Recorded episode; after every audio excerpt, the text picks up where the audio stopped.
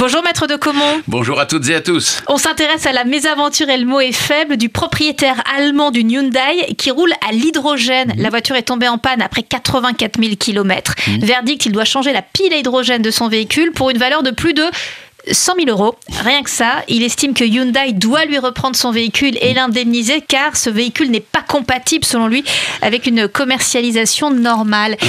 Ça paraît du bon sens, mais est-ce que ça a une chance d'aboutir, une telle requête? Pour avoir étudié un petit peu ce cas dont j'ai entendu parler, bien entendu, il y a quelque temps, ce qu'il y a d'assez surprenant, c'est qu'en fait, le véhicule n'avait que 84 000 km, mais au moins 10-12 ans.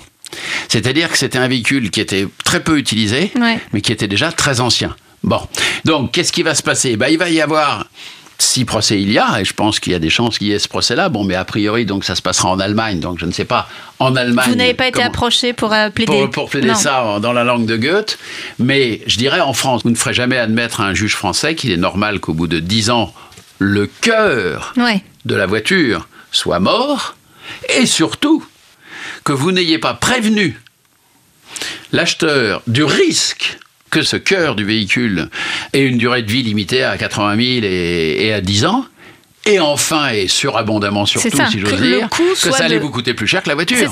Par définition, il y a un défaut d'information. Vous ne m'avez pas dit qu'une pile pouvait ne pas durer la, vie 20 ans ou 30 ans euh, de la voiture, et surtout que s'il fallait en changer, pourquoi pas, ça coûtait plus cher que la voiture neuve. Et ça, si vous me l'aviez dit au départ, probablement que j'aurais pas acheté la fameuse Hyundai iX35 FCEV. Voilà, ce qui est dommage parce qu'au demeurant, la marque Hyundai a une politique commerciale vis-à-vis de ses clients qui, en général, en tout cas en France, est tout à fait respectable.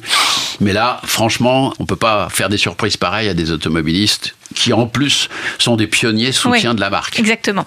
Merci beaucoup, Maître de Comont. Et pour retrouver sans cesse de nouvelles informations sur nos droits d'automobiliste, on peut consulter votre site internet dont l'adresse est la suivante, maître-2-comont.fr. À bientôt, Maître. À très bientôt.